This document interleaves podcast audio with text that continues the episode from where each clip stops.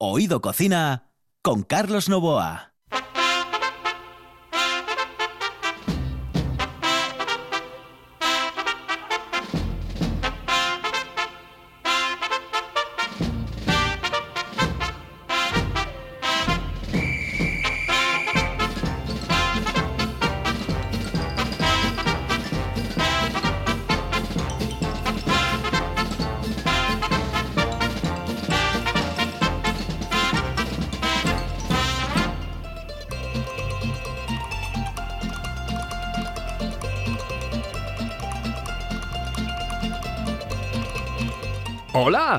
Buenas noches y saludos cordiales. Los saludos de Juan Saiz, que está en el control, de Carlos Novo aquí al micrófono. Esto es Oído Cocina, the best uh, program in the world of radiofónico. Em, a ver, yo, ah, eh, el tema, tema de, lo inglés, pues ya como que no. O sea, y no me va a poner ahora, porque dice, no, es que nunca es tarde, a mí me importa un huevo, sinceramente. Yo cumplí la edad, estoy en la sesentena y que no, que no voy a aprender eh, inglés. Eso sí, hablo perfectamente el francés. Je parle français parfaitement. Eso sí que es bueno, porque claro, es ir contracorriente, es ir contracorriente. Eso es bueno, ¿eh? contracorriente, lo decía Lenin en su día. Los revolucionarios tienen que ir contracorriente. Bueno, aquí comienza, ya saben ustedes, este programa es especial. Decir, si no te ríes en este programa, no te ríes nunca. ¿eh? Y recuerden ustedes esa frase que uh, yo siempre digo y me encanta comunicar. El que no tiene sentido del humor no tiene mucho sentido. Aquí, señoras y señores, comienza Oído Cocina.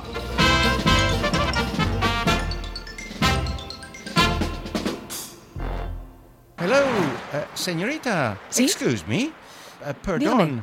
¿Me puedo decir, por favor, dónde puedo comer el mejor cachopo? ¿Es cachopo de Asturias? Es cachopo, claro, pero el mejor Ah. de Asturias, no. El mejor de España y, y, vamos, y del mundo entero. No. En Oviedo, en el Pichote Café de la Tierra, en la Plaza Gabino Díaz Merchán. Pero mejor llame para reservar, ¿eh? Apunte. 984 28 29 27. 984 28 29 27. Oído Cocina con Carlos Novoa.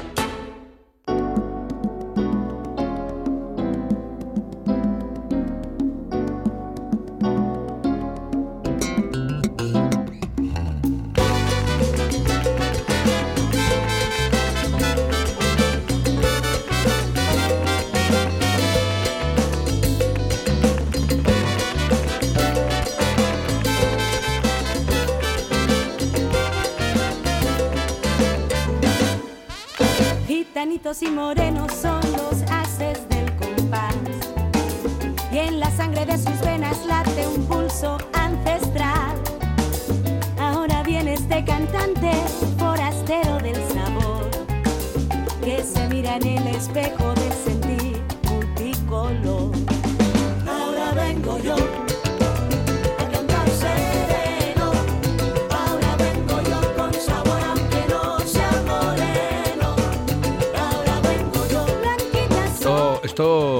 cuidado, esto es música de altura. Eh, no es esta versión precisamente, pero eh, la Orquesta Platería era uno de los grandes grupos eh, que había nacido en esa maravillosa Barcelona. Esa Barcelona de salsa, esa Barcelona de rumba, esa gran Barcelona. Aquella Barcelona que tenía una marcha que, a ver si la vuelve a coger otra vez, como un poco de fuerza. señoras y señores, aquí la Orquesta Platería y aquí, a mi lado, pero a unos cuantos kilómetros, señoras y señores, David Castañón, David Castañón. Muy buenas noches, David. ¿Qué tal, Carlos? ¿Cómo estamos? Perfecto, y además te llega ya como casi en.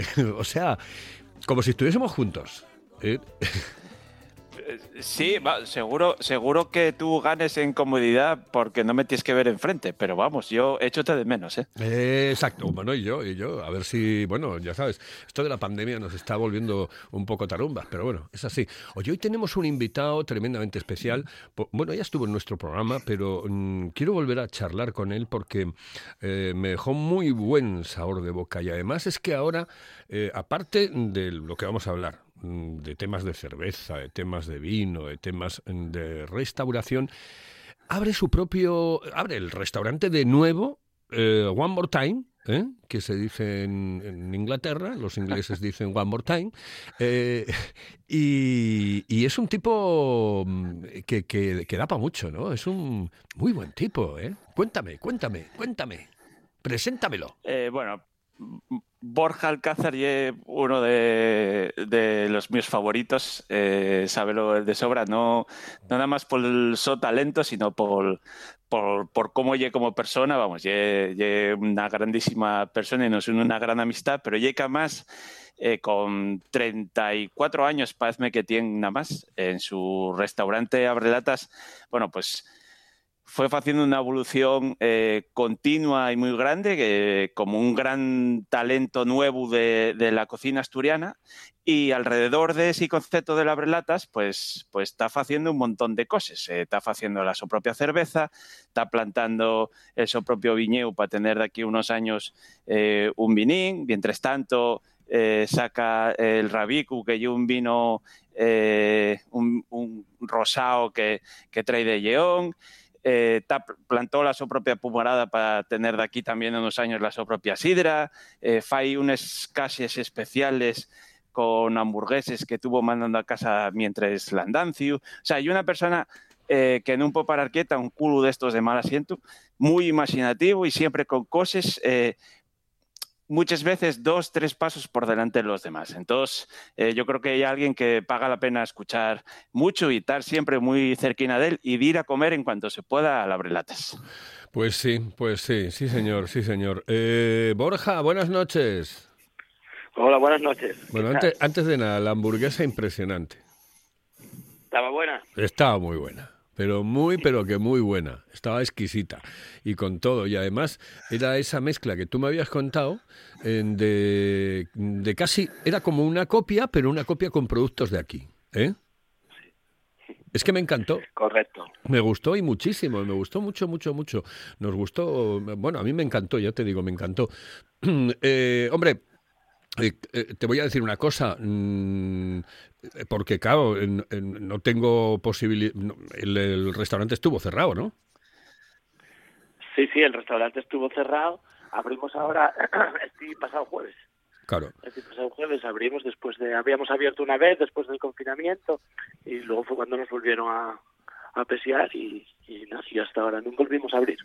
Bueno, tú, me decía y estaba comentándome a micrófono cerrado David, bueno, que, que eras eh, un todoterreno. A mí el tema de la cerveza me apasiona, pero el tema del vino, eh, mm, bueno, me, me llama muchísimo la atención porque hay eh, un vino que, que tú te traes de León. ¿Cómo es ese vino? Bueno, el vino y el que el que va con la caja, el que ya probaste, el Ajá. vino de el, Sí. el Rabico y un prieto picudo. Bueno, quisimos, con ese vino quisimos lo que era recordar un poquitín la, la, la, la antigua tradición que había de en cases de bueno, los años 40, 50, incluso anteriores, pero bueno, más de, de, de lo que yo pueda conocer o de que me hayan podido contar los mis pas o, o, o los mis abuelos, y era esa tradición de traer claretes de, de León, que pasaba el vino Teru por casa, dejándote dejándote el vino clarete todas las semanas.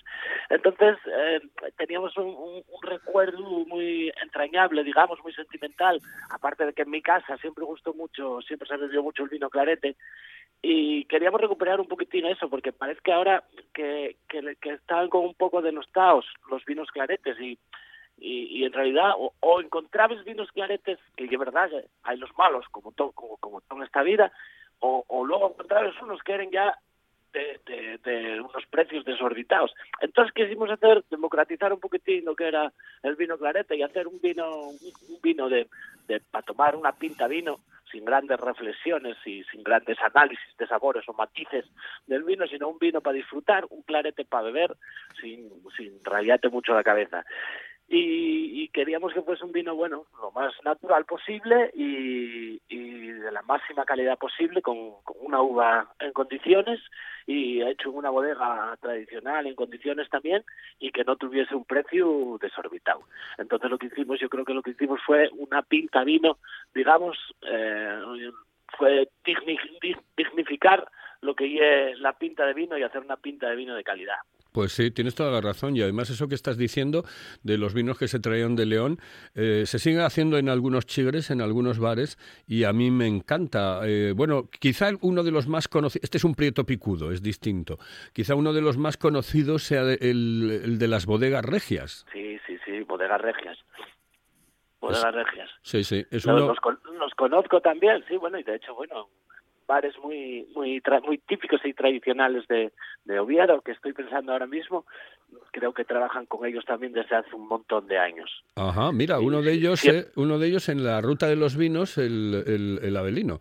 Y que, por cierto se come de cine. Yo siempre, siempre digo que mm, si puedes pasarte por allí, el, el Avelino es un sitio para comer, para picar, pues eso, el eh, bueno, tiene sus albóndigas, tiene unas albóndigas impresionantes, tiene un bonito extraordinario, bueno, todo muy rico, pero después eso, para tomarte el chorizo de león, el eh, queso manchego, eh, todas estas cosas con eh, esa pinta, con esa mm, jarra, porque te lo ponen en jarra de barro, ¿eh? de regias, que está increíble, impresionante. Y te digo, el vino que tomé, eh, que tú me, me, me regalaste y, y, que bueno, que te lo agradezco muchísimo, ese vino estaba exquisito. Mm, Yo tengo un problema con, con, ese tipo de vino, con el clarete, que por cierto me gusta mucho el nombre, clarete. Que la bueno, gente... Si solo tienes el problema con ese tipo de vino, yo tengo uno con todos. No, pero que con este, no, no, no, no, no, que, que, que digo que no tengo ni puñetera idea muchas veces de beber vino. Yo, por ejemplo, la cerveza la, la bebo muy fría. Ya, ya hablaremos dentro de un momento de cerveza. Pero yo, el tema del vino, el clarete lo bebo muy, pero que muy frío. Es decir, yo tengo que estar helado, si no, no lo puedo tomar. Sí, sí. Yo, yo soy como tú, ¿eh? Incluso yo soy de los que digo que el vino, a ver, a mí la gente dice que el, casi que el vino tinto que lo hay que tomar un poco más del tiempo. A mí gustame también que peque un poquitín de, de fresco. De fresco. Que el vino esté un poquitín fresquino, sobre todo si es verano. Uh -huh. Para disfrutarlo, oye, que, que, luego seguro que los expertos dirán que para pa apreciar todos los matices tienes que beberlo un poco caliente. Pero bueno, o sea, si yo lo disfruto con un, un, pelín más de frío y lo voy a disfrutar más que, que, que, pecando un poco de caliente. Es que parece que a veces tenemos que hacerles cosas no como les disfrutamos, sino como nos dicen que les tenemos que disfrutar. Y entonces sí es como si nos dicen que tenemos que tomar el vino ferviendo. Sí, sí. si no hay Dios, claro, si no hay Dios que lo claro. tome. Yo ya te digo que, que, a veces prefiero disfrutar un poquitín más de, de, los productos y a lo mejor no lo estoy haciendo según los cánones que ponen los expertos. Pero sí. yo para mí, no sé, y, y, la forma que tengo con el vino un poco fresco y la forma que, que más que tengo más para para disfrutarlo. ¿Algún sumiller va, eso, no, no, es que te iba a preguntar, iba a preguntarle a David, digo que por cierto te quedó muy bien eso de eh, eh, eh, tengo fama de caliente, pero bueno, eh, tira, tira, tira que libras, David. ¿Qué me decías eso, David? Que, que, algún sumiller está echándoles manes a la cabeza. Claro. Pero sí, sí, yo estoy completamente de acuerdo con lo que estás diciendo. Las cosas hay que disfrutarles y, y, no todos tenemos que disfrutar las cosas de la misma manera, está claro. Ya, pero eh, eh, ya verás, ahora vamos a entrar en el mundo de la cerveza. ¿eh? Tú tienes una cerveza que se llama Fame. ¿eh? Que con, so, solo con el nombre ya pues te dan ganas también de tomar algo. Eh, de, de, comer algo con la cerveza. Bueno, lo primero, eh, la cerveza yo también la tomo como si estuviese en venidor con 40 grados en la playa. Ya te lo advierto. Sí, Eso, ¿hago bien? ¿Hago mal? Eh, os lo pregunto a los dos, que sois expertos en, en este tema cervecero. Bueno, yo casi voy a pasar el, el, testigo a David porque él sí que es más experto que yo en este mundo. Sí, de... Sí. David es un experto digamos. Yo, yo soy un aficionado sí, que está entrando un poco en el mundo de la cerveza y me rodeo de gente, de expertos que me aconsejen para hacer un buen producto. Pero yo creo que eso puede explicarte a lo mejor, David, que, que conozco mucho mejor que el, La, los- la, la- los- los mi manera de pensar es que el, el, el 99% de las cervezas que vas a tomar en un, en un bar en Asturias, eh, cuanto más fría, mejor, porque, porque lo que decís antes, eh, oculta muchas de las cosas que no deberíamos de atopar en una cerveza. Sí que es verdad que la mayor parte de la gente pues toma cerveza rubia. Entonces, bueno, una cerveza rubia hay que tomarla eh, fría. No, no helado como puedes tomar eso en venidor, que estás diciendo tú, que, que hay, hay cañeros que están regulados a, a, a bajo cero. O sea, para que, eh, no sé si a menos dos o menos tres, algún cañero de estos de Cruzcampo está regulado a esa temperatura porque, porque ya os digo, si tomáis esa temperatura ambiente, a, a ver quién lo bebe. Pero, pero luego, claro, no llena más un estilo de, cerveza. Lo que tomamos normalmente es la cerveza rubia, pero hay otros estilos que piden tomarlo incluso a temperatura ambiente. Les, les Stout o les Imperial Stout sobremanera, que son ce- cervezas muy alcohólicas, eh, piden, eh, yo qué sé, pues un postring de chocolate y estás tomando una cerveza que tiene 15, 20 o 30 grados y claro, eso hay que tomarlo más reposado, casi como si fuera un licor más que, más que una cerveza. Sí, pero bueno, estamos hablando, yo cuando hablo de cerveza hablo de rubia porque claro, las otras, em, a ver, eh, no, no- normalmente no las tomo, no las tomo, claro, yo cuando hablo de cerveza hablo de cerveza rubia, siempre me preguntan, rubia morena, rubia. Bueno, pues eh, eso y evidentemente la negra no, no, la, no la tomo. Eh, hace muchísimo. Hubo un tiempo en el que estuve ahí y tal, pero bueno, ya me estaba eh, me estaba metiendo demasiado en el tema cerveza negra y no, qué va, qué va. Pero bueno, si, si veis ya, porque conozca la gente, yo qué sé, una Guinness que tomó mucha gente, ya, ya no se toma a la misma temperatura, ya, ya, ya no te la sirven, el cañero ya no está regulado a la misma temperatura que, que una rubia, por ejemplo. O sea que bueno, ya, ya, ya está cambiando hasta en el servicio y eso lo que pasa que, bueno, no nos damos cuenta muchas veces cuando nos la, la, la ponen, pero, pero ya hay una diferencia de grados ahí. ¿Qué características tiene Fame? Bueno, eh, bueno, po- podría decirte yo, podría decir David también, porque ya, ya, ya par- ya- ya parte de este, de este proyecto, ya supongo que ya lo sepas, que empezamos fue una, idea que tuvimos cuatro amigos ahí, hace tres o cuatro años, y en la que empezamos a trabajar, y de ahí nació FAME. Eh, FAME, yo creo que las características principales de FAME, eh, bueno, la primera y es que está hecha o diseñada o, elaborada para ser una cerveza para comer, como, como un, digamos un sustituto del vino, por, por el formato que tiene, que es un formato de 0,75, como cualquier botella de, de cava o, de champán, que es un formato que no está, eh, sí que para pa, pa el norte de Europa sí que se estila más ese tipo de formatos, de 0,50 o de 0,75, incluso de más, pero aquí no estamos muy familiarizados con ese tipo de, con ese tipo de, formato para cerveza. O sea que y una cerveza también social para compartir alrededor de una buena comida, de una buena mesa o, de un tapeo informal. Eh, yo creo que la, la primera característica eh, de, de FAME es eso, y es que la, la, denominamos como una cerveza de mesa. La segunda característica es que es un tipo de cerveza que, que o un estilo que, que no es muy muy muy muy popular en esta zona ni ni el tipo de ni el, ni el estilo de cerveza al que están acostumbrados a o el que demanden los los, los, los nuevos consumidores de, cerveza artesana o, los expertos de la cerveza artesana que es un estilo Saison que un estilo que se hace en la zona francófona de Bélgica. Y era una cerveza que se hacía para que la elaboraban eh, prácticamente en, en, en, granjes los campesinos para como diríamos aquí para ir a la hierba. Era como una como un refresco para pa, pa la labranza para pa los labores del campo. Uh -huh. claro que era distinto es decir realmente era para refrescar única y exclusivamente no era para degustar.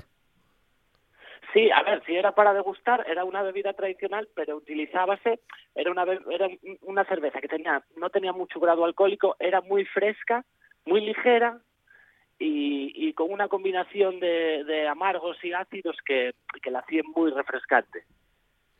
David, ¿tú qué opinas? De, de, de aquella, eh, bueno, yo como, como aquí con la sidra, eh, antes el, el, agua no era potable o, o, no estaba en muy buenas condiciones, Entonces había que, que, eh, tirar de fermentados y claro, tú normalmente tiras de fermentados de baja graduación porque tienes que trabajar y tampoco hay plan de, de meterte algo con mucho alcohol.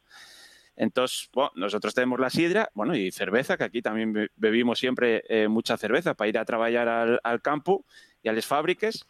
Y, bueno, por allá lantrones, por allá arriba, pues lo que tienen son este tipo de cervezas que no, no son de un grado alcohólico muy alto y luego además refresquen mucho. O sea, lo, lo bueno que tiene Fame es que tiene esa burbulla necesaria para limpiar la boca con la acidez que, que no repuna, eh, porque hay, bueno, hay cervezas que sí que son más para postres o, o tienen mucho más cuerpo. Eh, Fame tiene un equilibrio muy bueno, tampoco hay una cerveza que la tomes como el agua, pero tiene un equilibrio muy bueno que te permite eh, eh, seguir tomando otro trago y comer a la vez y no te repuna, no, no embaza, no, no sabéis que hay cervezas que, que tomes una botella y ya no tienes gana de, de ver más, hasta te quita la fame. Entonces está y muy equilibrada y sobremanera y porque quisimos dar ese punto de acidez para para limpiar la boca y para seguir comiendo que, que tanto presta. Bueno, nos quedan nueve minutos eh, prácticamente para que finalice el programa. Eh, vamos a irnos en un momento con eh, unos consejos publicitarios, pero eh, ¿qué, qué le falta, por ejemplo, a la mm, cerveza? Esta es una pregunta para los dos. A la cerveza que realizamos aquí en Asturias, la autóctona, eh, eh, para triunfar, eh, quizá más cañeros. Yo creo que ya está triunfando la, la cerveza artesana asturiana. eh, Bueno, David sabrá mejor que yo, pero Ya, pero yo, pero estás hay- hablando, claro, estás hablando de, de lugares y, y eso lo sabes tú, lo sabe David, de lugares evidentemente eh, muy importantes, pero muy específicos. Es decir, el chigre, la sidrería, el bar de la esquina normalmente no suele tener este tipo de. y por eso digo. Necesitamos, por ejemplo, más cañeros, es decir, eh, meterle a... Sabes que el tema de la caña es mucho más popular incluso que el de, que el de la... para muchos, ¿no? En, en muchos momentos. Eh, ¿Necesitamos eso? ¿Qué necesitamos? Eh, No sé, sí, yo creo- evidentemente, David, cuantos más calleros y, y- y más sitios vendan cerveza asturiana, pues, pues mucho mejor. ¿Qué, ¿Cuál es el problema? Que, que como una empresa asturiana que, que ye piquiñina eh, puede competir contra los grandes cerveceros españoles eh, que vas para cualquier chigre, te hacen unas ofertas eh, de precio muy buenas, te dicen, oye, te pongo la terraza, te pongo les- el merchandising, te pongo los cañeros. Y encima te regalo lle por la 10 calidad de barriles. Eso, y hay, hay, hay, hay por detrás, esto ya como el piquiñín contra, contra el grande. Entonces sí que hay que ir por ahí ganando por calidad y, claro, ganar por calidad y un camino avegoso que hay que ir poco a poco, poco a poco, poco a poco, que es lo que están haciendo. La verdad es que eh, en muy pocos años consiguieron muchísimo. Pero bueno, mm, no van a llegar a implantarse porque ah, tendrían que tener un inversor muy grande detrás para poder hacer eso y, no, y no lo hay. Ujú. Bueno, pues eh, vamos con un par de consejos. Volvemos enseguida y estamos ya en la recta final de nuestro Oído Cocina hoy con eh, Borja Alcázar y con David Castañón. La calidad de un buen restaurante con el precio más accesible es posible. Barbados, en Asipo y el Centro de Transportes de Gijón. Menú del día con las mejores carnes, parrilla de escándalo y cocina casera exquisita. Barbados, mirando por tu economía, cuidando tu paladar. Además, te lo ponemos muy fácil. Parking privado y amplia terraza. Barbados, en el polígono de Asipo y el Centro de Transportes de Gijón. Si vienes, vuelves. Si piensas en chocolate, piensa en Argüelles. El chocolate nuestra pasión. Nuestro secreto, la selección de los mejores cacaos del mundo. Descubre todas nuestras variedades y sumérgete con cada bocado en un mundo de sabores, de recuerdos, de sueños. Desde 1912, el chocolate artesano está en Gijón. Piensa en chocolate. Piensa en Argüelles. Estás escuchando, escuchando RPA, RPA, la radio autonómica de Asturias. La nuestra. Oído Cocina. Con Carlos Novoa.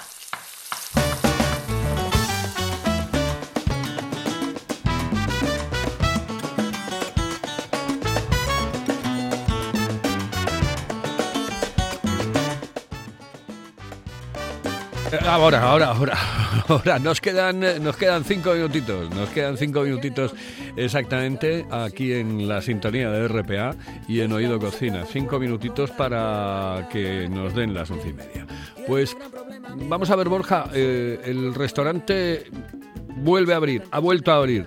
Eh, ¿Qué expectativas tienes en este momento? Eh, bueno, ahora las expectativas son bastante inciertas, pero bueno, la verdad que desde que abrimos no me puedo quejar, porque estuvimos prácticamente lleno todos los días. También ya es verdad que, con, la, con las distancias y tal, y la barra que no se puede usar, pues quedaron, si teníamos eh, nueve meses antes, ahora quedaron cinco meses que, que podemos utilizar. Y bueno, sí que nos está coincidiendo muy bien, que están viniendo la mayoría de meses de cuatro y, y la gente está viniendo muy muy muy generosa además y, con mucho respeto por, por la hostelería y, yo creo que en una gran mayoría eh, la valoración que hago de esta segunda apertura de esta época de, de pandemia y es muy positiva y muy positiva. Creo que la gente está respondiendo muy bien, tanto al nivel de consumo como al nivel de respetarles las medidas eh, sanitarias. Entonces, bueno, yo si sigue como hasta ahora, pues vamos tirando. La verdad que no, no, no, no me puedo quejar. No me puedo quejar. Ya, eh, bueno, es que esto realmente nos ha cogido a todos, a todos los negocios, a todas las historias. Es que es, es, terrible, claro, es terrible, es terrible. Es que no hay negocio que no se haya mm, resentido. Bueno, sí, el de las mascarillas, pero vamos, en líneas generales eh, prácticamente todos eh, se han resentido muchísimo. En, en, esta pandemia. La hostelería es cierto que ha sufrido mucho y está sufriendo mucho. Pero yo, yo tengo esa sensación. sí, dime. Que hay, hay negocios hay negocios sufriendo, pero también hay muchas familias eh, sufriendo también de trabajadores claro, claro.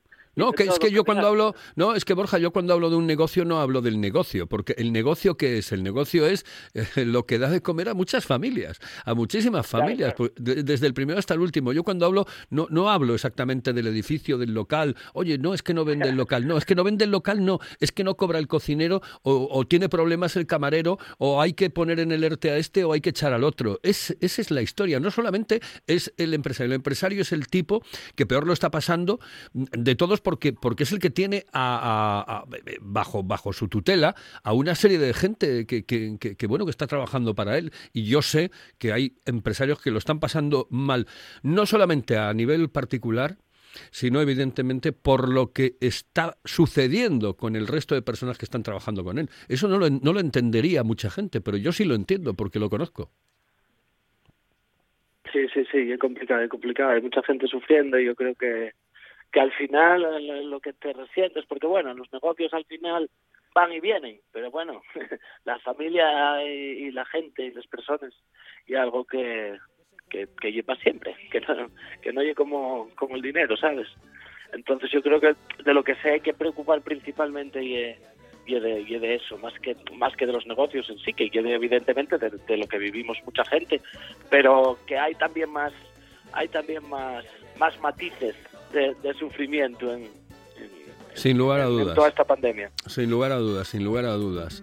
Eh, que no solo es el empresario, que son muchas familias las que están dependiendo de los eh, negocios. No es que el negocio vaya bien o mal, no, es que si va bien el negocio van bien las familias y si va mal el negocio van mal las familias. Eh, querido Borja, oye, por cierto, dinos, ubícanos el restaurante para todos los que no saben dónde está el Abrelatas. Bueno, a los que no sepan dónde está, está en la Polasiera, está muy fácil de encontrar, aquí en una perpendicular a la calle principal, subiendo para el antiguo mercado de ganado, que ahora aquí en la, estación de autobuses. Y, nada, estamos aquí al lado de la oficina de correos, no creo que nadie tenga eh, problemas no hay pérdida. llegar, así que... No hay pérdida. la pola no es muy grande, así que a cualquiera que pregunte va a indicar ahí con mucho gusto. Un abrazo, Borja, saludos cordiales. Bueno, un Hasta luego. Eh, David, hasta luego. Saludos cordiales. Que no nos queda tiempo hasta luego, Cuidados. Saludos. Venga, hasta el miércoles, que el miércoles te espero. ¿Vale? Hasta luego. Señoras y señores, hasta aquí hemos llegado. Esto es Oído Cocina.